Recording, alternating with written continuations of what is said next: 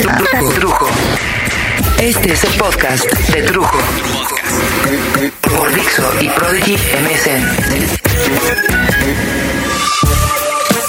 ¿Qué es la infidelidad? Bueno, a ver, a ver, a ver, vamos a ponernos de acuerdo porque este tema lo podríamos conversar desde diferentes puntos de vista.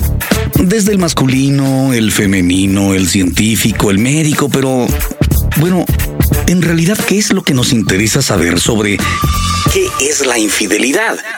En realidad queremos saber solamente qué es lo que provoca que tu marido vaya, no sé, inevitablemente a los table dance y se gaste un dinero que hace mucho que no le interesa gastar contigo o en ti, ya sea comprándote unas flores o llevándote a cenar o a bailar o a cenar y a bailar y prefiera poner billetes de alto calibre en las tangas de mujeres que tienen cuerpos candentes, con algas y tetas que no se bambolean como globos con agua mientras saltan y dan vueltas en un tubo. ¿Quieres averiguar de verdad por qué tu mujer te despide de la casa después de haberte cocinado unos huevos con frijoles, tu café, tu pan de dulce, lo de siempre? Aunque sientes que... No sé, cada vez es más rutinario y menos amoroso todo este proceso y que solo espera que te vayas a trabajar para dejar entrar a tu mejor amigo. Solo por ejemplo, tu amigo de más de 20 años de amistad el padrino de tu primogénito, que está esperando en la esquina o en el celular a que salgas con tus dos hijos para llevarlos a la escuela y él entrar furtivamente a la casa que siempre le ofreciste como como se le ofrece la casa a un hermano. Este hermano que toma a tu mujer de la cintura por la espalda y le besa el cuello y recorre con la lengua detrás de las orejas mientras tu mujer recibe como toques eléctricos y se contonea, apenas comenzándose a excitar. Con una ropa interior que tú ni siquiera le conoces y que fue a ponerse para. para recibirlo. Para recibir los besos y las caricias que tú ya no le das. No se las das hace mucho. Para lo que tú ya no tienes tiempo ni energía entonces se la besa por la espalda. Y ella le recorre el abdomen plano para poder olvidar tu panza por unas cuantas horas. Y le practica un sexo oral que tú ni sueñas porque con él disfruta. Enlazados en un 69 ardiente, cerrado, con un orgasmo explosivo, sincronizado donde ella como un gato bebe su leche con hambre, hasta la última gota. ¿Y tú crees que a ella no le gusta mamar? Cuando contigo la relación sexual, si es que la hay, se ha convertido en un mete, saca, mete, saca hasta terminar y darte la vuelta y quedarte dormido. Cuando para tu compadre apenas es el primer. Sigue la regadera y la mesa de la cocina y tu sala y tu cama. Digo, ya sé que cuando hablamos de infidelidad, lo que menos nos interesa es una descripción científica del por qué se le pone el cuerno a la pareja, queremos ir al meollo del asunto, queremos sangre, queremos venganza. Pero caminemos paso a paso por algunas de las investigaciones que nos pueden esclarecer qué es lo que hacemos o qué no hacemos y qué puede provocar esta infidelidad. Profesor. La infidelidad es el incumplimiento del compromiso de fidelidad. En su acepción más común, la fidelidad se engloba en un concepto sexual que viene a determinar que solo se deben mantener relaciones íntimas con la persona que hemos decidido mantener a nuestro lado, es decir, con nuestra pareja. El concepto puede variar según nuestras concepciones, pero puede ser entre hombre y mujer, hombre con hombre y mujer con mujer. Por tanto, la infidelidad es quebrar ese pacto tácito de mantener relaciones sexuales con la persona que hemos escogido libremente como pareja. Sin embargo, la infidelidad puede significar la ruptura de cualquier compromiso que hayamos tomado libremente y que por cualquier circunstancia hayamos querido quebrantar. No obstante, no significa lo mismo que adulterio. Gracias, profesor. La infidelidad es concebida como la peor traición que puede haber en la vida de una pareja. Se piensa que el infiel es el culpable de un grave daño a la relación, ya que se supone Punto número uno, que en la relación de pareja se tiene todo lo que se necesita para vivir bien. Y punto número dos, que ambos habían acordado o cerrado un contrato donde no tendrían relaciones sexuales más que entre ellos. El primer error que existe y que es la primera causa de infelicidad y frustración para las parejas, o más bien para alguna de las personas que conforman la pareja, porque el desequilibrio comienza usualmente por solo uno de los integrantes de este acuerdo el primer error, decía, es esperar que tu pareja, tu hombre o tu mujer vaya a resolver los conflictos por los cuales hasta antes de conformarte como pareja te hacían sentirte infeliz. Creer que porque te fuiste a vivir con él o te casaste con ella, todo va a estar bien. todo todo se va a resolver. Pero es tan absurdo como pensar que a partir de casarte con este hombre tus deudas van a dejar de existir. Eh, bueno, claro. A menos que ambos acuerden como parte de esta relación el asumir conjuntamente esas responsabilidades. Pero entiéndase que me refiero a deudas mm, solo como un ejemplo, como una analogía. Me refiero más bien a las deudas emocionales. No por juntarte con él van a desaparecer tus miedos por haber sido violada por... No por vivir ahora con ella va a desaparecer tu miedo constante de ser traicionado porque tus padres te abandonaron de niño con tus tíos o tus abuelos. Y así mil ejemplos más. Miles y miles de casos. Porque hemos heredado un aprendizaje de arreglos convenientes al unirnos a una pareja como los arreglos del matrimonio de los condes o los reyes, los duques, donde ella había sido prometida a él por el simple hecho de que resultaría conveniente a las riquezas o a los poderes combinados para un reino o para la política de un territorio. Claro, esto suena como como una novela o una película de la mesa redonda, pero es como se hacían hasta hace años ciertos arreglos entre gente poderosa, terratenientes. De hecho, es como se sigue entregando a ciertas novias hoy en día, a ciertos hombres o a ciertas familias, como si fueran productos, como cuando se pide la mano de una novia y se ofrecen vacas o borregos a cambio de ella. Arreglos convenientes.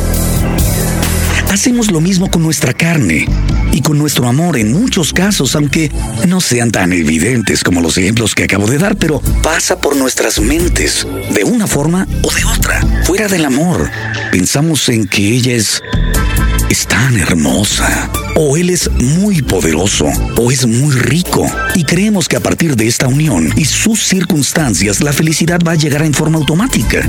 Pero no. No es así. En la mayoría de los casos, eh, solo deja a una pareja conformada no con dos individuos completos, con intereses y con vidas propias, sino con una o dos personas que pretendan llenar sus propios huecos con lo que tenga el otro. Como pensar que entre ambos sueldos sí alcanza para pagar una renta. O es que siempre quise viajar y no pude, pero con él ahora voy a viajar mucho. O que antes no tenía ni en qué caerme muerto, pero ahora voy a tener carro, voy a tener casa, sirvientes. Que siempre quise triunfar como actor o cantante o, lo que sea. Y ahora con las palancas de mi pareja voy a poder llegar. Y al poco tiempo uno de los integrantes va a llegar a sentir que injustamente está cargando sobre su espalda más de lo que está cargando el otro que colabora con más de la mitad y la pareja, pues ya no es tan pareja. O que es responsable de pronto por algo que no tendría que ser su responsabilidad, al menos no completamente. Y así comienza el desequilibrio. Una sensación de desigualdad sentimiento muy común en el pasado de la mujer tradicional. Esa, la mujer encargada del hogar, donde padre e hijos la tratan como una sirvienta al 100%. Y ellos no mueven un dedo. Tras tremenda jornada, la mujer, agotada, no tiene fuerza ni interés por cumplirle a su hombre sexualmente. Ya no digamos por arreglarse o por ir al gimnasio para seguir tan apetitosa físicamente como al principio, o al menos como a él le gustaba. Su propia mujer. Y de pronto nos encontramos ante una de las muchas variantes de la infidelidad, donde él se queja de que, ay no, mi mujer ha perdido la coquetería, la feminidad, antes la desbordaba, era cachonda, el gusto por usar medias blancas o de red, la ropa íntima especial y así. Pues prefiere buscarse a alguien que sí se tome el tiempo, según él, de hacerlo sentir especial. Mientras que ella se siente explotada y agotada y quisiera a un hombre que la tomara en cuenta, que le inyectara energía, no solo pidiéndole abrir las piernas, sino tomándose el tiempo de pasearla, de mimarla, cachondearla para que, por lo menos para que su sensualidad resurja. Alguien interesado en escucharla, en comprenderla. En lugar de llegar con seis cervezas por lo menos directamente a dormir, o en el mejor de los casos a comer y a dormir. La pasión que en ocasiones desaparece o cambia y el amor que se desvanece cuando la rutina y la monotonía van llenando a la pareja de obligaciones, de decepciones, mala comunicación, mala economía, mala salud, etc. Repito que esta es solo una variante de muchas, muchas, muchas, solo un mal ejemplo de casos muy reales y muy comunes.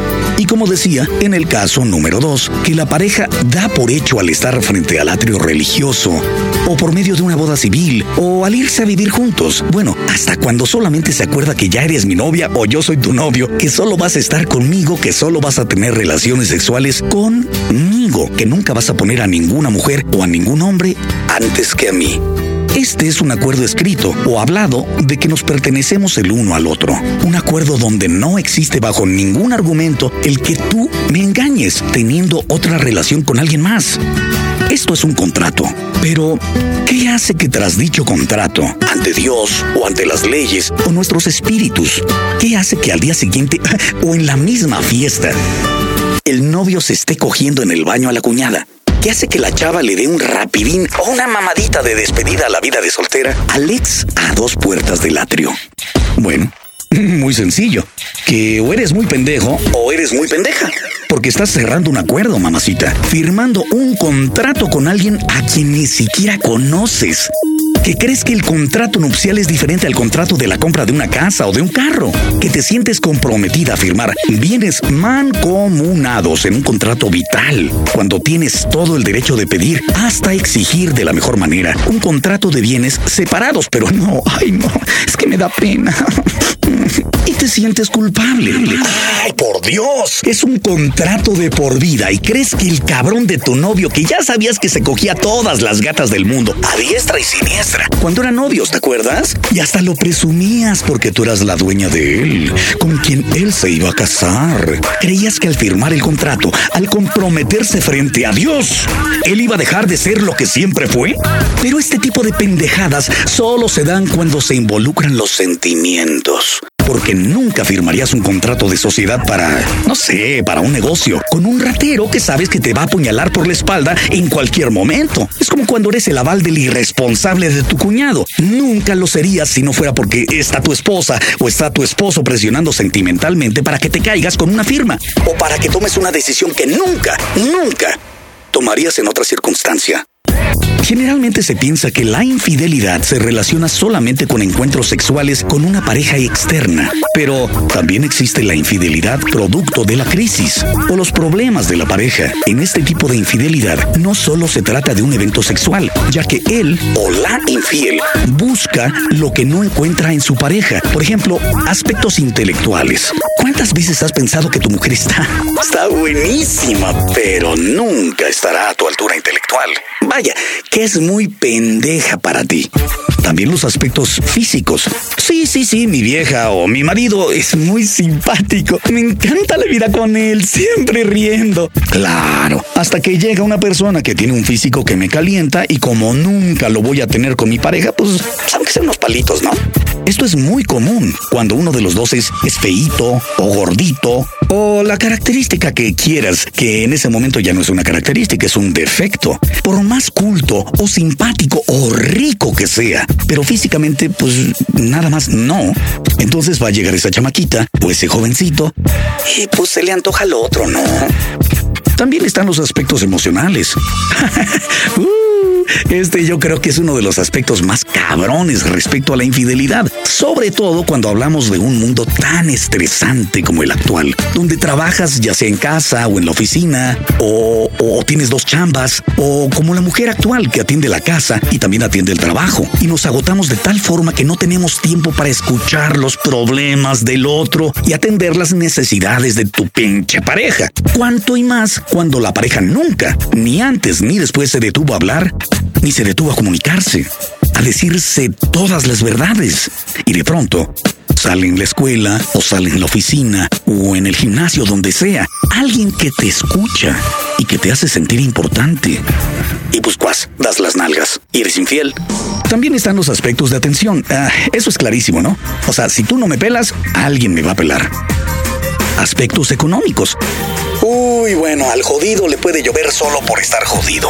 Cuando tu atmósfera está vacía de valores personales, una mujer, por ejemplo, por ejemplo, también puede pasar con el hombre, puede sentir que no le das lo que otros le pueden ofrecer o de hecho le están ofreciendo. Y aunque te duela y si tu relación no está basada en el amor y en el respeto, puede llegar a alguien a coquetearle a tu chava con viajes, con vestidos, un carro, con cosas, con dinero, sacándote del juego y comprando los de la mujer o del chavo con una tarjeta American Express Platino. Y de esa forma hay muchos más aspectos, pero bueno, creo que estos dejaron bastante claro el panorama. Aunque suene absurdo o tonto, debemos comprender que la infidelidad existe siempre y cuando primero exista una pareja. Puede ser el noviazgo o que vivan juntos, el matrimonio, etc. Les dije que iba a sonar tonto, pero no lo es. La infidelidad es una enfermedad, por decirlo así, un mal que solo afecta a la pareja como un virus que espera entrar por los lugares endebles de los acuerdos de la pareja, como el mosquito de la fruta que aparece cuando dejaste la fruta más tiempo del debido fuera del refrigerador o ya no te la quisiste comer, o las pulgas del perro que difícilmente estarían ahí si no tuvieras un pinche perro. De la misma forma, la infidelidad solo espera que le des entrada como el diablito, el de las películas de Pedro Infante, el diablito es el del hombro que te dice, Mira esa chamaca, Pedrito. Mira qué nalguitas. si tú no tienes valores, o sea, eh, si no tienes al angelito sobre el otro hombro recordándote quién eres o qué buscabas o qué vale la pena, pues... No, Pedrito, no vale la pena. Norita te está esperando en casa con los chilaquiles que tanto te gustan. Ay, no. ¿Qué tanto es tantito? ¿Cuánto te puedes tardar? ¿Unos minutos? ¿Media horita? Mira qué tetitas tiene. ¡Ay! Te están esperando tus hijos, Pedrito, solo para darte un beso. Para darte un beso e ir a dormir, Pedro. Mañana es el cumpleaños de Nora. ¿Por qué no le compras unas flores? ¡Ay, no mames! En nuestra sociedad, crecemos educados para pensar que la monogamia es la relación correcta. Los factores de educación van conformando la moral, los valores, las costumbres, las normas, formas de comportamiento, todo, todo, todo eso. Y nos educan como personas con lo que conocemos como una conducta normal. Y nos referimos con normal a lo que está dentro de la norma social vigente. Y lo normal en nuestra sociedad es que vivamos en pareja. Repito, es una forma educativa de tipo social, aunque debemos tomar en cuenta que existen otras formas, otras creencias, valores, otras costumbres, no solo en el mundo, sino a nuestro alrededor, como las familias mormonas ya fuertemente establecidas en México, donde un hombre comparte y convive con varias esposas y con todos sus hijos e hijas. Pero entonces, ¿cómo definir la infidelidad? La fidelidad es un acuerdo para estar juntos, los dos, sexual y emocionalmente, el uno para el otro, en exclusividad. Al menos es lo que se espera. Y ahí llegamos al punto. Infidelidad y exclusividad. Contra lo que muchos piensan, no es solo un factor y cada conjunto de factores dependen de cada persona y de cada situación y por lo tanto es muy difícil definir qué es lo que produce la infidelidad. Lo que sí se puede adelantar para entenderla son los factores que predisponen a las parejas, a las personas, a la infidelidad. Uno de los factores que provoca la infidelidad se refiere a la elección de la propia pareja. Es muy importante señalar que no es del todo cierto que elegimos libremente a la pareja. Por lo general, la decisión está dada por factores restringidos al círculo en el que nos desarrollamos. Es decir, la elección no es al azar, sino que está altamente determinada de acuerdo con las actividades que realizamos, las cuales nos permiten conocer o relacionarnos con otras personas.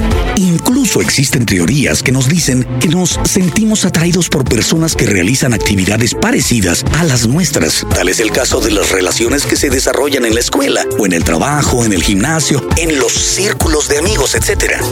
Generalmente, en las relaciones de pareja donde se presentan episodios de infidelidad, producen formas de amor y odio, o de amor y dolor. Esto es causado porque nosotros suponemos que el otro debe satisfacer nuestras necesidades, lo cual se da muchas veces a nivel inconsciente. Las necesidades son de manera completa e íntegra. Entre ellas destacan, por ejemplo, lo económico, la atención, el amor, lo sexual, la protección, la fidelidad, etc. Por ejemplo, la pareja complementaria, en donde uno manda y es considerado más desarrollado, mejor, más capaz, con más dinero, etc., puede verse seriamente afectada cuando el obediente obtiene, por ejemplo, logros que lo hacen salir del esquema anterior o entender la relación desde otra perspectiva. Por ejemplo, aquella mujer que, en lugar de ser simple ama de casa, de pronto, por alguna razón, por alguna circunstancia inesperada, decide tomar las riendas de su carrera y comienza a trabajar. Y para colmo, gana igual o más que el marido.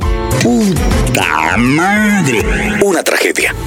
En este ejemplo, el obediente realiza una elección del tipo analítico, al ceder ser la parte llamada débil, pero dadas las circunstancias, la relación continuará siempre que la elección sea ratificada por ambos miembros de la pareja. O sea, que ambos deben permitir que el débil deje de ser el débil. De lo contrario, comenzarán las disputas por ver quién es el que realmente manda, destinándolos a un infierno viviente.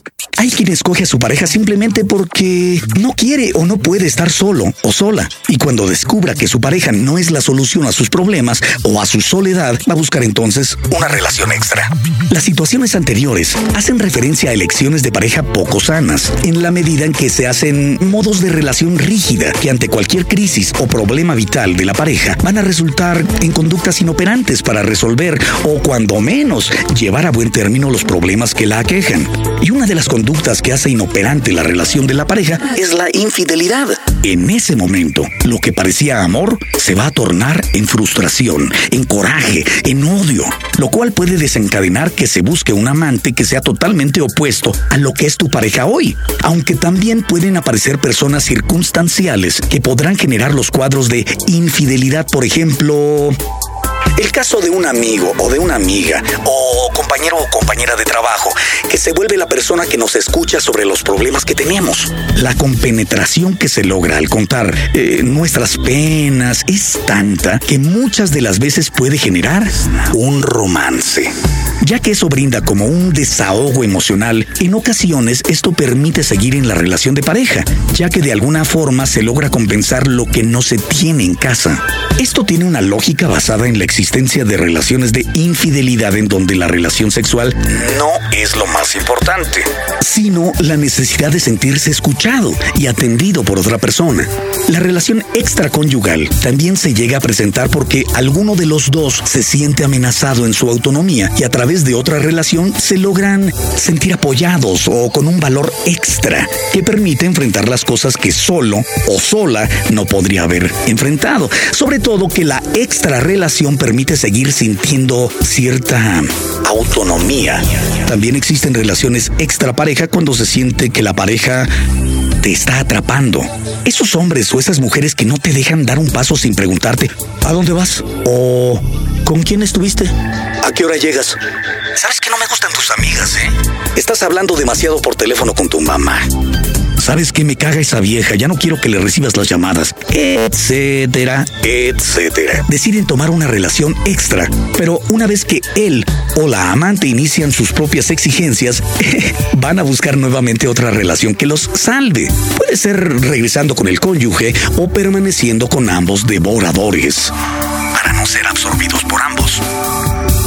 Hasta aquí hemos dado un repaso de algunas de las causantes de la infidelidad y diremos que es necesario para mantener una buena relación de pareja establecer cierta independencia y autonomía entre los miembros de la pareja. Se debe mantener una buena comunicación afectiva en la pareja, hablar, platicar, comunicarse, lo bueno y lo malo, sin miedo a discutir siempre y cuando el objetivo sea resolver se recomienda constatar el lazo de la unión en la pareja, hacer una pequeña revisión del por qué estamos juntos, qué es lo que nos une, qué nos separa también se considera importante renovar los acuerdos de la pareja. Los acuerdos tienden a cambiar con el tiempo, al igual que nuestras circunstancias. Es saludable actualizar nuestros acuerdos y nuestros puntos de vista como, como si fuera el software de una computadora, para evitar que pierdan sentido nuestras promesas y nuestros sueños de pareja y dejemos de hablar el mismo idioma.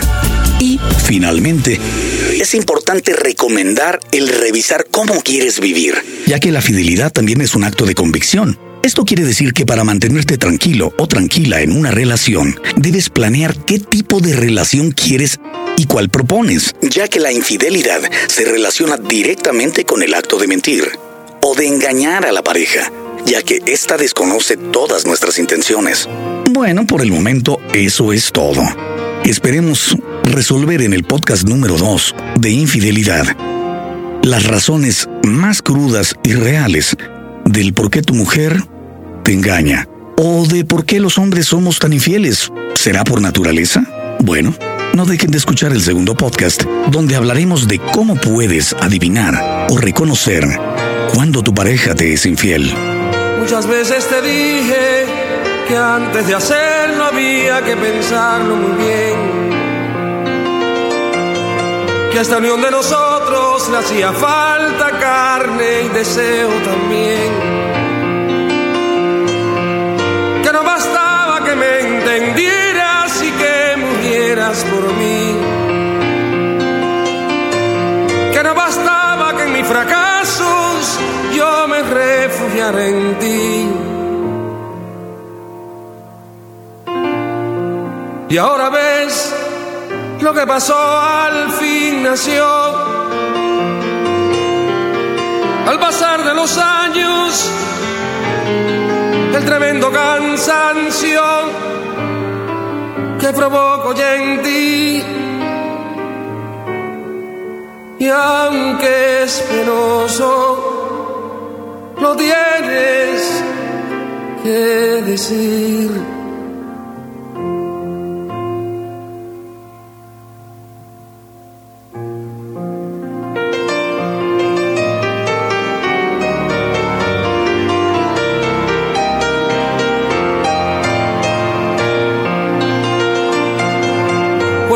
Parte esperaba que un día el tiempo se hiciera cargo del fin. Si así no hubiera sido, yo habría seguido jugando a hacerte feliz. Y aunque el llanto es amargo, piensa en los años que tienes para vivir.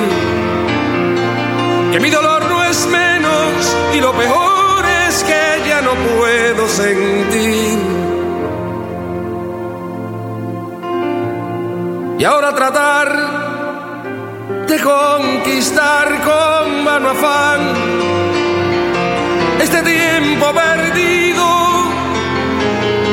que nos deja vencidos sin poder conocer eso que llaman amor para vivir. Para